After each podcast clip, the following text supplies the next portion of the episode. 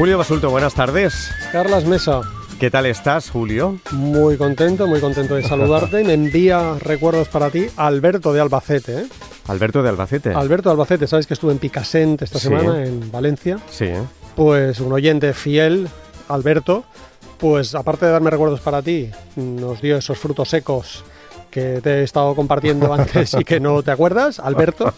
Un llavero para ti, maravilloso. Ajá. Y además tocó la armónica maravillosamente. Y bueno, pues nada, que, que muchísimas gracias de nuevo, Alberto. Pues Alberto Martín. Lancha se llama. Alberto Ah. Martín Lancha, que no me salía Un abrazo muy fuerte, Alberto, entonces. Y por lo demás, bien. ¿Y tú, amigo? Yo también. Bien, todo bien. Bien. ¿Vamos al lío? Venga. Porque, ojo a este dato. Es preocupante saber que uno de cada siete personas, una de cada siete personas sufre estreñimiento. Una de cada siete.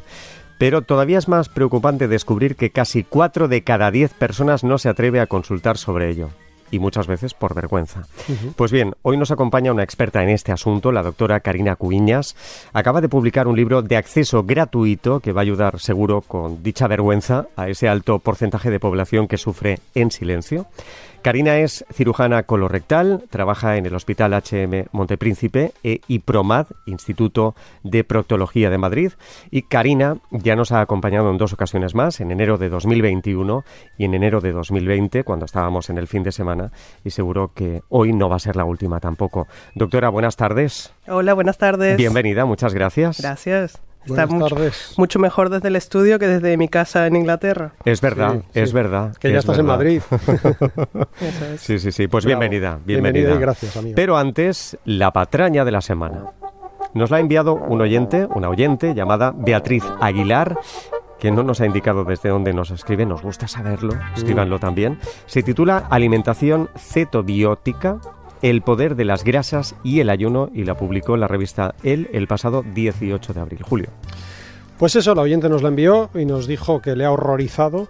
Dice, no solo mienten, sino además hacen que como mujeres nos sintamos mal con nuestros cuerpos.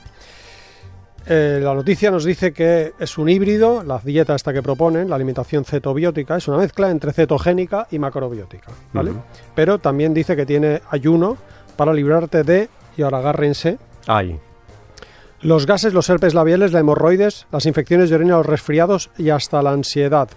Mm, Si me llegan a decir que tramita la entrega de facturas a través de la sede electrónica de un ayuntamiento, me lo también, creo. ¿no? Pero bueno, ya que tenemos aquí a una cirujana colorectal y hemos escuchado que esta supuesta dieta ayuda con las hemorroides, doctora Karina Cubiñas. Pues se- seguro que no, porque estas dietas suelen ser bastante pobres en fibra y precisamente lo que necesitamos es fibra para las veremos. hemorroides. Efectivamente, ¿no? De hecho, lees el artículo y te dice que la dieta cetobiótica, eh, en esa dieta, las grasas suponen un 85% de la ingesta diaria. A ver, si hay un 85% de eh, calorías a partir de grasas, ¿dónde queda la fibra dietética? ¿no? grasas como mantequilla de vacas que provienen de ser alimentadas con pasto y en libertad o también un buen jamón ibérico, ¿vale? Eso es un oxímoron, ¿eh? Buen jamón ibérico. Eh, en fin, nada más de la patraña, que por favor dejen de decir cosas que puedan poner en riesgo la salud poblacional. ¿Estás de acuerdo, doctora Cuiñas? Sí, además que el ayuno para el estreñimiento no viene demasiado bien. No. Sí, señora. sí. Y ahora la buena noticia nutricional de la semana proviene de la investigación Frutos secos, balance energético y peso corporal, publicada el pasado 25 de febrero en la revista Nutrients. Cuéntanos, Julio. Pues es una buena noticia porque corrobora lo que hace mucho tiempo, muchos años, pues gente como por ejemplo Karina Cuiñas o yo, repetimos. Y es que el consumo habitual de frutos secos, incluso en cantidades elevadas, no solo no engorda, frutos secos entendiendo por frutos secos como nueces, almendras, avellanas, ¿eh? no conguitos, ni, no sé, ni almendras garrapiñadas cubiertas de azúcar, ni pipas tijuana, ni quicos, ni nada de eso. ¿eh? Pues dice que el consumo elevado de estos productos no solo no engorda, sino que pueden ayudar a controlar el peso corporal y a prevenir el aumento de peso a largo plazo. Uno de los firmantes del documento es el doctor Frank Hu, presidente actual del Departamento de Nutrición de Harvard. ¿Por qué ocurre esto? Porque son saciantes, porque su digestión requiere una inversión energética importante, o porque aumenta la termogénesis inducida por la dieta, un concepto complicado de explicar, porque no se absorben bien o completamente sus grasas, porque consumirlos hace que sustituyamos productos malsanos por ellos, etc. ¿Te ha sorprendido, doctora Cuiñas? No, sí, los frutos secos se sabe, vamos, yo creo que ya hay Sí. bastante evidencia para, para la salud, ¿no? Y tú lo, lo repites mucho. Mm. Claro, porque, porque la gente les tiene terror. Es así. Nada más, eso es todo. Bueno, pues ya empezamos con el asunto porque, bueno, hemos dicho ya que hablaríamos contigo, Karina, del estreñimiento, pero primero queremos aprovechar que hoy es el Día Mundial de la Enfermedad Inflamatoria Intestinal para preguntarte brevemente sobre esto. ¿Qué explicarías a nuestros oyentes, a la población, sobre esta enfermedad, doctora? Bueno, la enfermedad inflamatoria intestinal es una, patología crónica eh, que yo creo que lo importante es visibilizar eh, todas estas personas que están sufriendo y también muchas veces en silencio con estos problemas, ¿no? Muchas veces tienen mucha urgencia para ir al baño, incluso incontinencia eh, y realmente están no está no es muy público, ¿no? Que, existe esta patología y existe bastante ayuda y cada vez hay, hay más profesionales, enfermeros, médicos, estomaterapeutas que están muy interesados en ayudar a mejorar la calidad de vida de estos pacientes. Pues gracias. Pues vamos a tu libro, si te parece. Sí, claro. sí, 10 estrategias basadas en la evidencia para mejorar el estreñimiento y conseguir defecaciones satisfactorias. En el libro empiezas diciendo que esta guía no se trata de milagros, sino de evidencias científicas, ¿no? En fin, lo primero que me gustaría es que nos dijeras cómo conseguirlo, es decir, cómo, cómo se puede descargar este libro los, las oyentes, los oyentes que nos escuchen. Bueno, me halaga que le llame el libro porque yo lo veo más como un macro resumen o un micro libro. Pero bueno, como decían, se puede bajar gratis de la página web. Eh, si ponen en Google carinacuiñas.com les saldrá seguro y si no, www.carinacuinas.com, carina con K y cuinas sin la ñ.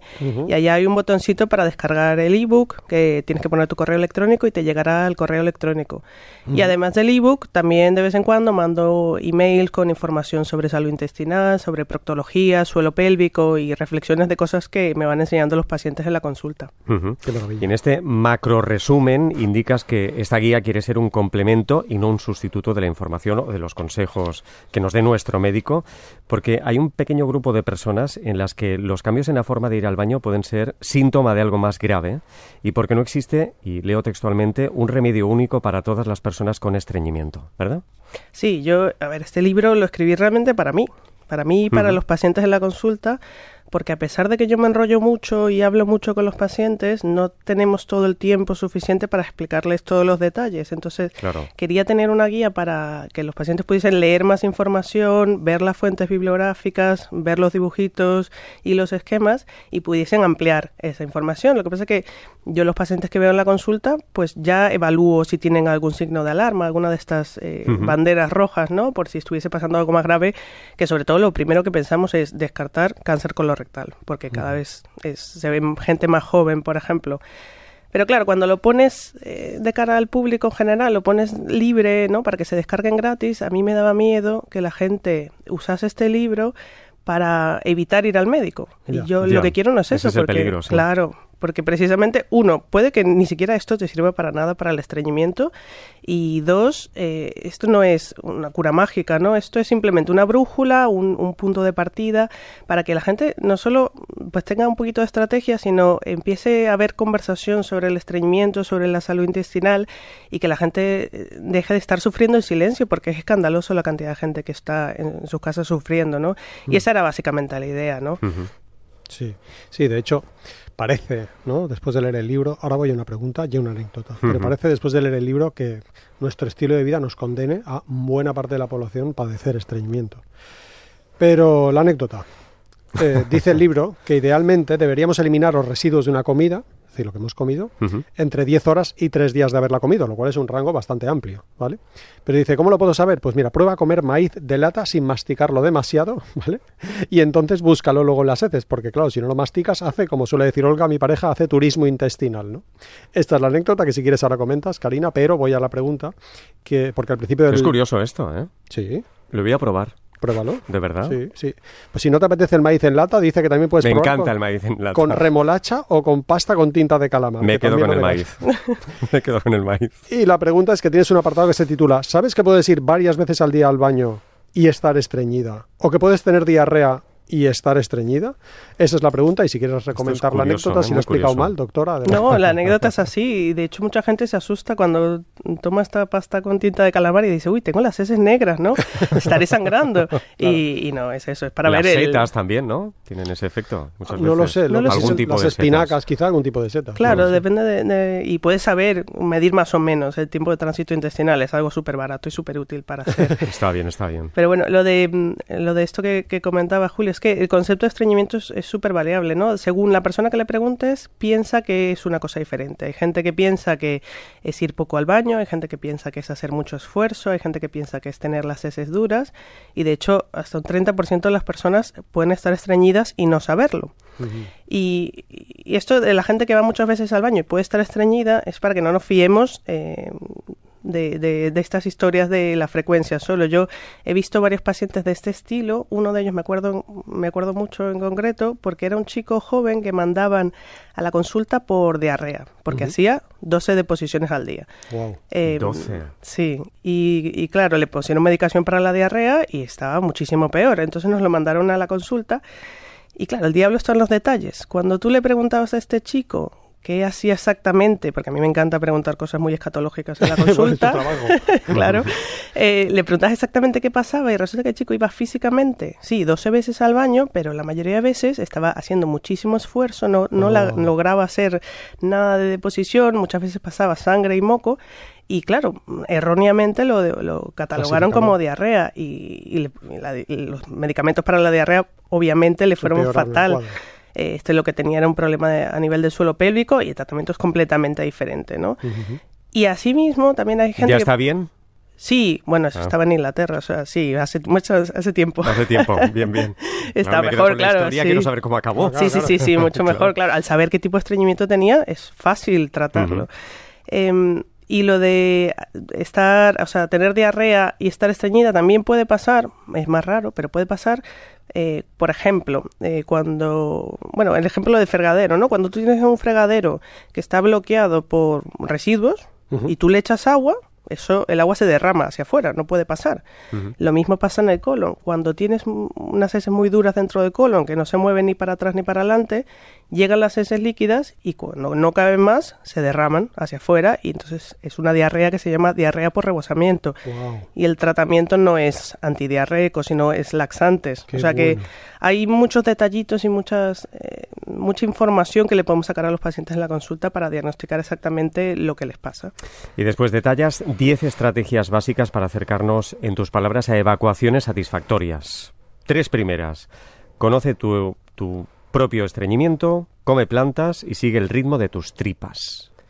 Bueno, lo del término evacuaciones satisfactorias es un eufemismo, porque no quería decir que mi objetivo era que la gente pensase que cagar es un placer y no un martirio. Entonces tuve que poner eso un poquito más fino, ¿no? Que queda más fino. Pero bueno, vamos allá. Conoce tu tipo de estreñimiento. Esto se refiere a que no todos los estreñimientos son iguales y por lo tanto no se tratan igual. O sea, yo esto ya lo conté la otra vez de la analogía del tubo de pasta de diente para explicar los tipos de estreñimiento, que no lo voy a volver a explicar, que están en los podcasts, pero básicamente existen un tipo de estreñimiento que son por causas externas a nosotros, que son el estilo de vida, medicaciones y enfermedades, y un tipo de estreñimiento que son por causas internas a nosotros. A nivel del colon se llama eh, estreñimiento por tránsito lento, a nivel del suelo pélvico se llama defecación obstructiva y a nivel del eje intestino-cerebro se llama síndrome de intestino irritable con estreñimiento. Entonces es importante saberlo porque cada uno se trata de forma diferente y tiene sus peculiaridades, ¿no? Es verdad que puede existir mucho solapamiento entre, entre unos y otros y por eso estas estrategias son básicas y pueden servir para todos, pero si no, si no sabes qué tipo de estreñimiento es, puede ser que la gente, por ejemplo, esté años frustrada intentando mejorar su alimentación sin poder mejorar su estreñimiento. Entonces, es, esto es para mí lo básico ¿no? en cuanto al estreñimiento. Y en cuanto a comer plantas, yo creo que a todas, todos sabemos a estas alturas de la película que el aumento de consumo de fibra significa un aumento del tránsito intestinal, una mejora del tránsito intestinal. ¿Y por qué la fibra? Porque la fibra eh, no se absorbe en el tubo digestivo. Ahora sabemos que la microbiota sí que está interesada en ella, pero realmente es lo que le da ese residuo ¿no? de la no digestión, es lo que le da mm, volumen y consistencia las heces. Y ese volumen y esa consistencia es lo que necesita el colon para saber que tiene cosas dentro, que necesita empujarlas. si, no, si no tiene residuo, pues no sabe que hay nada dentro y tampoco empuja mucho. Entonces, ¿dónde está la fibra? En todos los alimentos que tengan origen en las plantas. Eh, para, para saber si algo que estás comiendo tiene mucha fibra o no, o tiene fibra, lo que tienes que hacer es pensar si ese alimento puede eh, conseguirse, por ejemplo, en un árbol o en una planta, ¿no? Entonces, por ejemplo, las manzanas están en los árboles y tienen fibra. Los huevos no crecen en los árboles, entonces no tienen fibra. Mm. El pescado tampoco crece en los árboles. Las salchichas menos. y las galletas digestivas tampoco. Entonces, es un poco pensar eh, que todo lo que tenga, la, mayoría de cosas que tengas en tu plato vengan de las plantas. Y, y, la otra era la estrategia. Sigue el ritmo de tus tripas. Sigue el ritmo de tus tripas. Esto se refiere a los ritmos circadianos, que son esos relojes biológicos que controlan las funciones del cuerpo. Eh, y a, las tripas les gusta tener esos ritmos muy marcados, tener una, una estructura, una, saber qué es lo que va a pasar en cada momento, saber cuándo se van a despertar, cuándo se van a mover, cuándo se van a vaciar y cuándo se van a dormir. Entonces, eh, es, bueno tener rutinas y que estas rutinas eh, coincidan con las horas de luz y oscuridad. Cuando es de día, se supone que vamos a estar más activos, que nos vamos a mover, que vamos a comer, y eso es cuando mejor se hace la digestión y mejor se hacen las evacuaciones. Tú no puedes pretender cenar a las 11 de la noche eh, y acostarte a dormir y tener una, una digestión ligera, ¿no? Será una digestión súper pesada. Y esto de los ritmos circadianos es lo que explica que mucha gente cuando se va de viaje se alteran estos ritmos, se alteran los horarios y se estreñe mucho. O por ejemplo que los trabajadores de, turno, de turnos nocturnos eh, sean más estreñidos que los de turnos diurnos por estos ritmos circadianos. Voy a recordar los teléfonos para los oyentes 900-630-630 y 900-137-137 para hablar de estos asuntos que estamos tratando esta tarde con la doctora Cuiñas. 900-630-630 y 900-137-137, porque creo que va a haber mucha llamada al respecto. Para estos, para estos asuntos del cagar, me preguntó Karina Asuntos del cagar. ¿Podemos decir la palabra cagar? Si es que lo hacemos todos. ¿Me lo preguntaste o no, Karina? Sí. Pues está en el diccionario. Exactamente. Bien, vengo con una También podemos decir defecar, pero bueno. Defecar, sí. Claro, claro. Imagino. ¿Y tú qué dices en la consulta, doctor? Yo voy cambiando. Evacuar, defecar, cagar, depende de la persona. No cansarse, ¿no? Sí, es que lo, digo mucho. Sí. Evacuar. Bueno, quiero decir, antes de seguir, que con más preguntas, que claro, aquí Karina lo está resumiendo y en el libro encontramos muchos más datos. Por ejemplo, hace un momento has mencionado el intestino irritable, el síndrome de intestino irritable, y en el libro leemos, si no tienes dolor abdominal, no puedes tener síndrome del intestino irritable, por ejemplo. ¿no?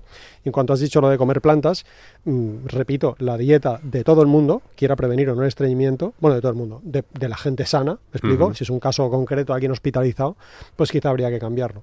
Pero nuestra dieta tiene que basarse en alimentos de origen vegetal poco procesados. Y justo ayer se me ocurrió un tuit, no sé si lo viste, Karina. Cuanto más sabes de nutrición, más estanterías te sobran del supermercado. Es cierto, es cierto. Por cierto, antes de avanzar, porque algunos oyentes también nos lo están preguntando, suelo pélvico. ¿Cómo lo podemos definir para que todos entendamos a qué nos estamos refiriendo? Buena pregunta. Ah, pues son esas estructuras que están en el fondo de la pelvis, eh, lo que, claro, lo que hace el suelo de la pelvis, que son músculos, ligamentos y fascias, que lo que hace es evitar que se nos caigan las tripas cuando estamos de pie, básicamente. Pero bueno, es una especie como de saco, ¿no? Es como, todo. Sí, es como una hamaca. Una hamaca. Y a través de ellas tienen dos o tres agujeros según el sexo de la persona, que es a través de ellas sale la uretra, la vagina y el ano. Claro. El otro día le pregunté por el suelo pélvico ah, a Karina. Mm. Porque en CrossFit hacemos mucho salto doble, muchos saltos a la cuerda. Pues puede afectar. Y hay mujeres, sobre todo con la edad, ¿no? que tienen incontinencia urinaria. Les estuve preguntando que, por ejemplo, me habló de los ejercicios de Kegel o de Kegel, no sé cómo se pronuncian, doctora. Sí, bueno, Kegel, sí. Sí. A ver, más estrategias rápidamente porque ya se nos pasa el tiempo. Venga. Ardiendo los teléfonos. Hay tres más. Muévete, escucha la llamada y siéntate bien. Bueno, muévete. Si no te mueves tú, no se mueve tu intestino. Eh, la actividad motora del colon está relacionada con la actividad eh, física de las personas. Los runners tienen mejor eh, tránsito intestinal que los sofásers, que son esta gente que está tirada, eso me lo he inventado yo. está, está tirada en el sofá todo el día y no se trata de estar tirado todo el día en el sofá y de repente hacer media hora de pilates, sino estar activo la mayor parte del tiempo. Eso es eh, lo del movimiento. Lo de escuchar la llamada es que tenemos que escuchar a nuestro cuerpo. Cuando tengamos ganas de defecar, pues tendremos que ir al baño a defecar. No importa si estamos en nuestro trabajo, en casa de nuestros amigos o en casa de nuestros suegros. Aguantarse no está bien. No está bien. ¿Por qué? Porque si te aguantas, el, el cuerpo dice, bueno, mira, no es suficiente cantidad para, para, defecar. Entonces la próxima vez voy a acumular más heces y así... Entonces, claro, cuando acumulas más heces, se seca más porque está más tiempo y te es más difícil. Y, y, si vas ignorando, ignorando, ignorando, resulta que ya llega un momento que tu colon se vuelve, tu recto se vuelve insensible y es ya de por sí una causa de estreñimiento, porque si no sabes que tienes heces para echar, pues no las vas a echar. Qué importante. Es súper importante. Y lo de sentarse bien, bueno, la mejor posición para evacuar es la posición de cuclillas, que es la que usamos naturalmente antes, eh, y, la que se usan en ciertas culturas, como en la India, en Japón, por ejemplo, y la que usan los niños. Em, de hecho, yo podría culpar a los británicos de parte de nuestros problemas defecatorios porque ellos son los que inventaron el inodoro moderno en la época victoriana. Mm, pero está sentado normal. Claro, y entonces lo inventaron para los que los monarcas británicos se sentasen cómodamente en su armario y en su trono defecatorio, pero eh, es, la posición es sentado normal, no es una posición que favorece la defecación. Quizás si hubiesen hecho un inodoro un poquito más bajo para que flexionásemos las piernas, pues quizás se hubiese evitado la muerte del rey Jorge II de Inglaterra, que murió en el trono en su palacio de Kensington. Qué bueno. Nunca lo sabremos. Pero eh, como nosotros nos diseñamos inodoros, a menos que alguien nos, que nos escuche, diseñe inodoros, lo que podemos hacer nosotros para mejorar la posición y que se parezca a las cuclillas es poner un banquito para subir las piernas y que las rodillas nos queden por encima de la cadera y así va a ser mucho más fácil de fecar porque relajamos el suelo pélvico, mejoramos el ángulo entre el recto y el ano y probablemente podemos vaciar todo muchísimo más efectivo. Oye, pues tomamos nota de esto, ¿eh? Dos comentarios rápidos y, pasas tú, Carlas, con las preguntas. La primera, eh, con el concepto este de escuchar la llamada, en el libro dice, ¿tú crees que no está socialmente aceptado hacerlo en un baño ajeno? Craso error, dice. Es decir, que siempre que tenemos ganas de ir al baño, sobre todo si alguien padece estreñimiento, hay que responderlo. Y dice, si tienes que ir en casa de otros o en la oficina, llévate en el bolso un ambientador de esos que se echan antes de defecar. Y no está mal, me gusta mucho. Y la segunda es que en la universidad nos enseñaron, se me quedó grabada la frase, nos enseñaron que hay que responder a la urgencia por defecar en el momento de producirse. ¿Estás de acuerdo, doctora? Sí, claro. A ver, si estamos aquí en medio de la radio, pues no, esperaría. y para eso tenemos el mecanismo, ahora, para eso tenemos mecanismos para deferir la defecación, pero es que estando en casa de alguien, o sea, me parece absurdo porque yo creo que somos adultos ya todos y nadie se va a burlar de ti por defecar en un baño ajeno. Y si seguro cambia, cambia, de amigos. Cambia de amigos y cambia de trabajo, claramente. Tres más, y vamos rápido porque quiero que haya tiempo para los oyentes. Respira, relájate y ten tiempo para ir al baño, pero no lo uses todo. Pues, están un poquito relacionados, ¿no? Porque eh, los pulmones son unos de los pocos órganos, o los únicos órganos, que podemos modificar su función de forma voluntaria. Y si nosotros respiramos de forma así profunda y calmada, le estamos mandando el mensaje al cerebro de que estamos relajados. Y esa relajación es a través del nervio vago es lo que activa el sistema parasimpático que es el, sistema de la bueno de la relajación de la digestión y de la defecación. Entonces cuando estamos estresados el estrés activa nuestro sistema contrario que es el sistema simpático que es el de la huida la lucha el que nos salva mm, si nos eh, va a atacar un león en medio de la selva lo que pasa es que nuestro cerebro no distingue si lo que nos pasa, lo que nos causa estrés es un león en la selva o es que tenemos una presentación en el trabajo. Y actúa exactamente igual. Aborta todas estas misiones que no nos van a, salvar la vida en ese momento. Y una de esas misiones es la defecación. Porque imagínate que te entra un apretón cuando te está atacando un león. O sea, no hubiésemos sobrevivido como especie, ¿no? Y para tener ese, esa relajación, por ejemplo, cuando estamos en casa, lo que necesitamos es tener tiempo para defecar la mejor hora para ir al baño suele ser las mañanas por una serie de reflejos en el colon, pero no podemos pretender defecar por la mañana si nos levantamos cinco minutos antes de salir y estamos todos estresados para ir al trabajo. Necesitamos suficiente tiempo para poder ir al baño. Y si no tienes tiempo, pues te despiertas antes, que yo creo que es una cosa bastante fácil de conseguir. Mm. Una vez que te hagas la rutina, seguramente necesites menos tiempo. No te digo que te despiertes una hora antes y estés sentado una hora en el váter, porque eso seguramente vaya fatal para tus hemorroides, pero sí que cuentes con un tiempo suficiente para que tú estés por la mañana tranquilo y que puedas cagar a gusto. Y por último y brevemente, un apartado que me encanta, que es el último, el que se titula No tengas miedo a los laxantes, en el que, entre otras cosas, explicas que hay gente que le tiene terror a los fármacos, pero por otra parte se toma remedios entre comillas naturales con, por ejemplo, aloe vera, que tiene un laxante estimulante de la familia de las atraquinona, atraquinonas, perdón, que es decir, es lo mismo que compras en una farmacia, pero sin saber la dosis a la que te lo estás tomando y sin los estudios que avalan los medicamentos, los fármacos que sí que están controlados. ¿Es así, doctora? Sí, es que lo del miedo a los laxantes es un, es un tema. Está tan extendidos los mitos que si te van a hacer el colon más perezoso, que si generan dependencia, que generan adicción, que incluso los médicos, eh, que no están muy familiarizados con el tema, eh, le meten miedo a los pacientes y no se toman los laxantes, pero claro, luego recurren a los herbolarios, a los supermercados para tomarse al final otro tipo de laxantes. y, yo creo que si tu colon no, no lo necesita todo el mundo, obviamente, y a veces solo lo ponemos un tiempo corto, mientras le vas subiendo el volumen al estilo de vida, o sea, mientras vas consiguiendo aumentar tu, fibra dietética, hacer más ejercicio, que estas cosas llevan tiempo, es un empujoncito más. Pero si tu colon no funciona, mm, no va a haber otra forma de, mejorar esa función que no sea con los laxantes. O sea, yo no veo a la gente que no le funciona el páncreas y se pincha insulina preocupada porque su páncreas se vaya a volver perezoso. Su páncreas ya es perezoso. O sea, no, no lo vas a empeorar. Qué interesante todo. Bueno, los oyentes, síganla por favor en su blog carinacuinas.com, Carina, la primera con K, carinacuinas.com y en sus redes, arroba carinacuinas, tanto en Twitter como Instagram. Rápidamente, preguntas, Ana. La semana pasada, Julio, preguntábamos, ¿guarda relación la infertilidad masculina con el estilo de vida? Y la respuesta es que sí, hay numerosas investigaciones que avalan la relación entre el estilo de vida y la infertilidad masculina. Laura Benito de Salamanca es la ganadora de No Más Dieta porque las dietas milagrosas no funcionan como o cómo aprender a comer saludablemente de María José Mateo y Julio Basulto, lo publica de bolsillo. ¿Qué preguntas hoy? Algo que tiene que ver con la entrevista de hoy, porque nos ha hablado Karina de la importancia de la fibra dietética, pero la pregunta es, ¿es recomendable aumentar mucho el consumo de fibra dietética en pocos días? ¿Es recomendable aumentar mucho el consumo de fibra dietética en pocos días? Si quieren contestar, lastardes.rtv.es, lastardes.rtv.es y en juego un ejemplar del libro de nuestra invitada 10 estrategias basadas en la evidencia para mejorar el estreñimiento y conseguir defecaciones satisfactorias. Las 6 y 49, 5 y 49 en Canarias.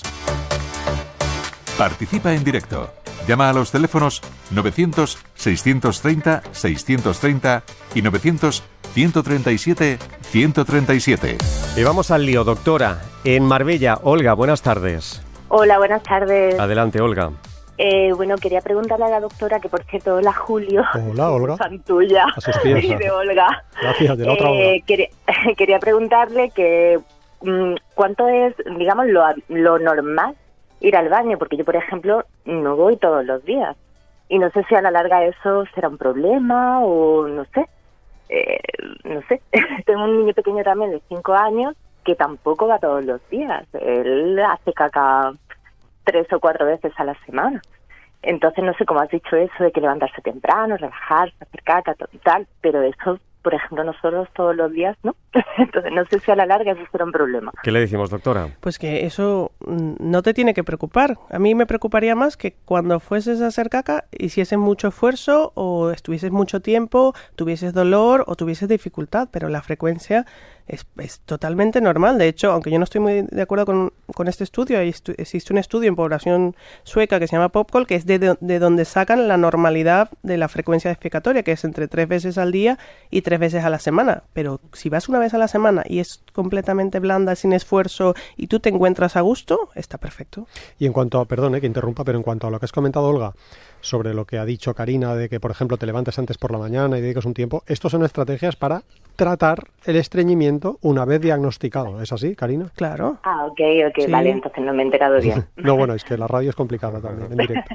bueno, pues muchas gracias. Muchas muchos besos. Igualmente, un abrazo. Gracias y buenas tardes. En Baleares, Pedro, buenas tardes. Hola, buenas tardes. Adelante, Pedro. hablar contigo, Carlos y, y Julio Basurto. Muchas Me van a gracias. operar dentro de dos días, o día 5 o día 6, de una fístula en el ano. Hace tres años que estoy buscando soluciones y nadie me ponía el dedo en la llaga. Ahora creo que he encontrado un doctor, eh, hablo un poquitín estresado, no sé por, por, por el pa- espacio de tiempo, a ver qué me aconseja la doctora. Estoy, o sea, estoy defecando bien o estaba defecando muy bien eh, cada uno o cada dos días, o sea, con, eh, con fuerza, pero tengo un dolor, debe ser ahora eh, en contra porque me han puesto el dedo en la llaga, eh, eh, fístula en el ano, porque las máquinas de- de- de- del colon rectal y todo esto no, no, no lo veían, decían hemorroides internas y, y ya está, me ponían unas pomadas y, me, y con la pomada me dolía todo más el cuerpo. O sea, eh, a ver, ¿qué me aconseja la doctora y Julio Basurto? Un placer hablar con vosotros. Yo podría- soy un banco de experimento. No, be- no puedo beber, ya, no puedo comer nada de, de- de dulce Vaya. porque veo las estrellas hace dos, dos o tres años. De cuerpo doy muy bien o daba muy bien, pero, eh, pero demasiado espeso. casi. ¿Qué Pues, podemos decir? eh, Es que la fístula, hay muchos tipos de cirugía. Yo, que lo que te aconseje tu cirujano, que es el que más te conoce y más sabe, pero en cuanto al ritmo intestinal, como estas cirugías a veces pueden ser muy dolorosas, a veces incluso sin tener ningún problema de estreñimiento, después de la cirugía proctológica nos puede, el dolor nos puede hacer que nos cueste más ir al baño. Entonces intentar comer lo más sanito posible con el- la mayor cantidad de fibra para que no te pase esto. Incluso a veces mandamos laxantes para el posoperatorio. Pues es- es- estoy tomando Dufalac, o sea, y no puedo comer nada de azúcar, o sea, ya, o sea ahora ya, ya voy a la desesperada, porque son tres años de fecar, defeco muy bien, o sea, eh, o sea no, no es propiamente es- estreñimiento, pero el dolor que me causa el defecar es, es enorme y antes de defecar también, o sea, yo natural como más natural que, que lo que aconseja Julio Basurto, o sea, Ujú. no, no como ni carne roja ni co- o sea, solamente como ¿Algún comentario más sobre esto, doctora? Y No, yo creo la que mejorarás con las cirugías. Si este es su problema, seguramente mejores, Pedro. Que vaya muy bien la cirugía, Pedro. Mucho muchas ánimo. gracias. Gracias y un abrazo. Moltes gràcies. Un, pla, un Gracias. Un Una. Buena tarde. Buena tarde. En Madrid, Amparo, buenas tardes. Hola, buenas tardes. Adelante, Carla, ¿qué Amparo. Muy bien. ¿Qué nos cuenta, Amparo? hablar de nuevo con vosotros, con Julio y con la doctora Cuiña, que me ha parecido muy interesante Ah, que sí? todo lo que Gracias. ha dicho. Pues adelante. Bueno, pues os comento lo que me pasa. Bueno, eh, resulta que yo tengo un síndrome de intestino irritable de larga data, también mucho dolor abdominal y estoy diagnosticada de dispepsia funcional y bueno, me han visto ya en todo tipo de, de especialistas, estoy derivada a la unidad de, de trastornos funcionales digestivos, entonces ya en contacto con una nutricionista ya como último último recurso lo que me, me recomendaron seguir una dieta antiinflamatoria porque solía tener más diarrea que estreñimiento y entonces mm, eh, hace dos meses quité el, el azúcar, el gluten, los lácteos, no tomo nada de embutidos, de procesados, solamente tomo mm, eh, cosas a la plancha, verduras, fruta, eh, o sea, todo hecho por mí y entonces ahora resulta que tengo un estreñimiento horroroso. Entonces me gustaría preguntarle a la doctora a qué se puede deber esto y qué Doctora, podría hacer. adelante. Pues seguramente no estés consumiendo el- la cantidad de fibra necesaria. No sé, yo mm, hablaría de nuevo con la nutricionista para ajustar un poquito la medicación, que estas dietas muy restrictivas para síndrome intestino irritable suelen ser bastante bajas en fibra si no están bien hechas. Entonces yo le daría una vuelta a esto. Y yo añadiría que cuando alguien me dice que me ha prescrito una dieta antiinflamatoria, suelo sospechar. Sí. ¿Estás de acuerdo, Karina? Sí, sí, eso lo iba a decir, pero no quería. Pues ya lo, he dicho, ya lo he dicho yo. Amparo, Gracias, muchas Amparo. gracias. Y Un abrazo. Muchas Gracias y gracias, buenas un abrazo, tardes. ¿eh? Ana de. Valencia, en un correo electrónico, nos dice lo siguiente. Me gustaría que Karina hablase de SIBO, consecuencias, tratamiento y curación. Doctora, Eso daría para un programa entero. Sí, Em, sí. brevemente, un minuto. Yo creo que se está sobrediagnosticando el SIBO y, y ¿Qué es el tenemos SIBO? que es el sobrecrecimiento de bacteriano en el intestino delgado. El único tratamiento que se sabe que es- puede ser efectivo es un antibiótico que no se absorbe, la rifaximina, pero mm, yo creo que estamos sobrediagnosticando y la gente que tiene un problema de dismotilidad por otra cosa se está haciendo pruebas de SIBO y están saliendo todas positivas. Yo estoy viendo muchísima gente en la consulta y no sé si se deberían hacer tantas pruebas de estas. Igual hay que diría que hay tratar otra cosa. Falsos positivos también, Karina. Sí, ¿Estamos claro. de acuerdo? Claro, Sí, claro. sí, sí. En Murcia, Luis, buenas tardes. Hola, buenas tardes. Adelante, Luis. Nada, enhorabuena por el programa. Muchas gracias. Gracias. Sí, mm, a ver, quería preguntarle a la doctora, yo mi problema es mm, eh, cuando salgo de viaje, ese es el problema. Yo eh, normalmente funciono bien a nivel intestinal, pero cuando salgo de viaje, pues la última vez que estuve cuatro días de viaje, me vine conforme, o sea, regresé conforme me fui, con todo dentro, y no fui capaz de entrar a- al aseo. Y me pasa siempre que salgo de viaje. Es curioso porque le pasa a mucha gente. Por eso es buena doctora. pregunta. Sí. Doctora, adelante. Sí, bueno, esto es lo que hablamos de los ritmos circadianos, de los cambios de ritmo, de que no estás en tu baño. Hay mucho componente psicológico en esto y luego hay muchos cambios de la alimentación. Cuando salimos de viaje al final comemos fuera, no es nuestra, nuestra rutina habitual ni nuestra dieta. Yo, depende de cómo sea, mm, es cuestión de verlo en la consulta. Hay gente que tiene muchos problemas con esto, incluso le mando suplementos de fibra cuando se va de viaje o algún tipo de laxante. O sea, es que, pero hay que verlo cuál es la causa, porque si es una causa yo qué sé, que por ponerte nervioso, pues contraes de más el suelo pélvico y no lo relajas, pues es un tratamiento diferente. Entonces sería sería bueno hablarlo con tu Caso por médico. caso, claro. Mm. Y te Julio. sugeriría rápidamente que te leyeses el libro de Karina. Y un abrazo. Luis, muchas gracias. gracias a. Gracias y buenas tardes. En Málaga, Águeda, buenas tardes. Hola, buenas tardes. Adelante, Águeda. Bueno, gracias. Qué bien que entro en el programa. Nada. Eh, me encanta, Julio. Por favor, que te sigo. Y cuando me dan me gusta en Instagram, me vuelvo loca. Ay, pues. Eh, bueno, muy rápido. Yo tengo dispesia y eh, estómago vago. Muy Ajá. vago, vaguísimo. Tardo mucho en hacer las digestiones y me inflamo mucho. Entonces me han recomendado el tema del ayuno. Y cuando hago ayuno, tengo estreñimiento. Eh, bueno, eso es lo que quería preguntar. Si ¿Qué es dispesia, por recomendable- Dispesia. Ujú, Doctora. Ah, es pues es Ah. molesta- molestias gástricas, como Ajá. digestiones pesadas, vamos. Sí, sí, Bien. muy pesada, sí. Y entonces me recomiendan, bueno, mucha fibra y tal, que yo la tomo desde hace años, yo no tomo azúcar, ni ultraprocesada, ni todas estas historias. Tomo mucho verde y mucha planta, como dice la doctora, desde por la mañana hasta por la noche. Y, pero, pero me inflamo mucho y me dijeron que podía ser recomendable que dejaran muchas horas, al menos 16, eh, entre... No, no. No, no, pero bueno, Karina, habla tú. Es que claro, si ayunas, si no comes nada, no te vas a hinchar. O sea que eso es una buena solución, pero tendrías que no comer absolutamente nada. Entonces así Nunca. estarías nunca. Sería maravilloso para, Sí. tu, para tu hinchazón, pero eso no es una solución, ¿no? No, para morir también, entonces, pero- mira, lo mejor es ir a un gastroenterólogo funcional que te ayude porque hay medicación para, la, para los trastornos de gastroparesia, hay procinéticos que se pueden dar, hay medicación para esto, sí. Pero ayunarlo. Ayudarnos. Vale, no, no ha vale. demostrado ser útil y tiene efectos adversos. Entonces, seguro que eso no lo haría. No, no sé, No, no, no. ¿verdad? Vale, bueno, pues muchas gracias. Águeda, al contrario, muchas gracias. Adiós. Y un abrazo. Gracias y hasta otra. Y gracias a todos los oyentes que han marcado nuestras líneas telefónicas porque sabíamos este asunto preocupa a todos. Porque claro, es que todos vamos a cagar. Caga el rey, caga el papa y de cagar nadie se escapa. Total. Lo hemos En dicho, fin, ¿eh? Lo hemos dicho. Doctora Karina Cuiñas, muchísimas gracias por estar con nosotros en las tardes de Radio Nacional. Los oyentes pueden acceder a este libro en carinacuinas.com. Karina Cuinas, la primera con K.com. 10 estrategias basadas en la evidencia para mejorar el estreñimiento y conseguir defecaciones satisfactorias. Gracias, doctora. Gracias, Karina. Muchas gracias. Julio, hasta la semana que viene.